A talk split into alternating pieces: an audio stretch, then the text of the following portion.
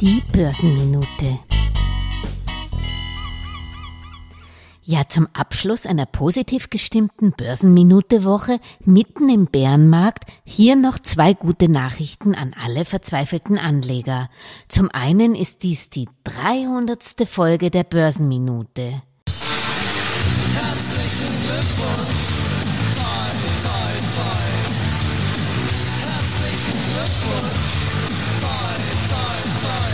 Ich würde mich daher über ein bisschen Anerkennung meiner Beiträge freuen, wenn ihr die Börsenminute mit Likes, Bewertungen und einem Abo bedenkt, damit möglichst viele Finanzinteressierte auf meine Podcasts Börsenminute und Geldmeisterin aufmerksam werden.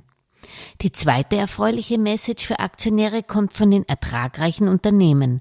Sie zeigen sich gerade sehr spendabel mit satten Ausschüttungen, die über die aktuell hohen Kursverluste hinwegtrösten können. Großzügig sind vor allem Immobilienaktien wie LEG, Finanztitel wie BlackRock oder Bank of America, Konsumwerte wie Unilever, Walmart, Home Depot, Racket Bankkaiser, Procter Gamble, Gesundheitstitel wie Gerresheimer.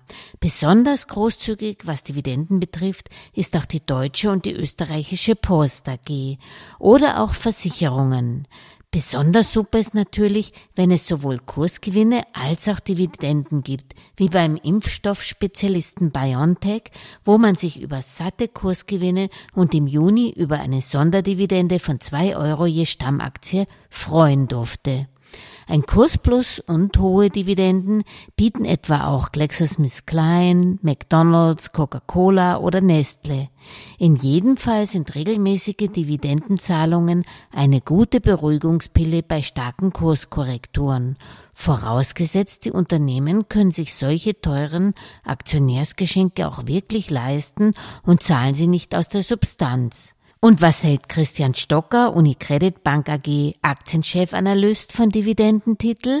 Absolut, also Dividenden sind immer ein ganz, ganz großes Thema. Und ich, ich bin Fan von Unternehmen, die in der Vergangenheit gezeigt haben, dass sie ähm, einen stetigen Dividendenfluss ähm, erwirtschaften können und dann auch entsprechend ausschütten. Und wenn die Dividendenrendite dann auch noch äh, über drei, vier Prozent ist, Klar, sowas ist immer eine, eine, extrem gute Absicherung fürs Portfolio und man hat natürlich auch einen jährlichen ähm, Cashflow entsprechend. Und äh, ohne dass ich jetzt das einzelne Unternehmen nennen möchte, es gibt durchaus im Automobilbereich äh, Vorzugsaktien, die eine Dividendenrendite von 7% haben. Also ich könnte mir vorstellen, er meint BMW, wo sich die Eigentümerfamilien und Großaktionäre damit, also mit den hohen Dividenden, auch selbst gerne belohnen. Alles Gesagte ist nur die persönliche Meinung von Julia Kistner und daher keine Anlageempfehlung und keine Rechts- und Steuerberatung. Für Verluste, die aufgrund von getroffenen Aussagen entstehen, übernimmt die Autorin Julia Kistner keine Haftung. Und ebenso wenig Christian Stocker.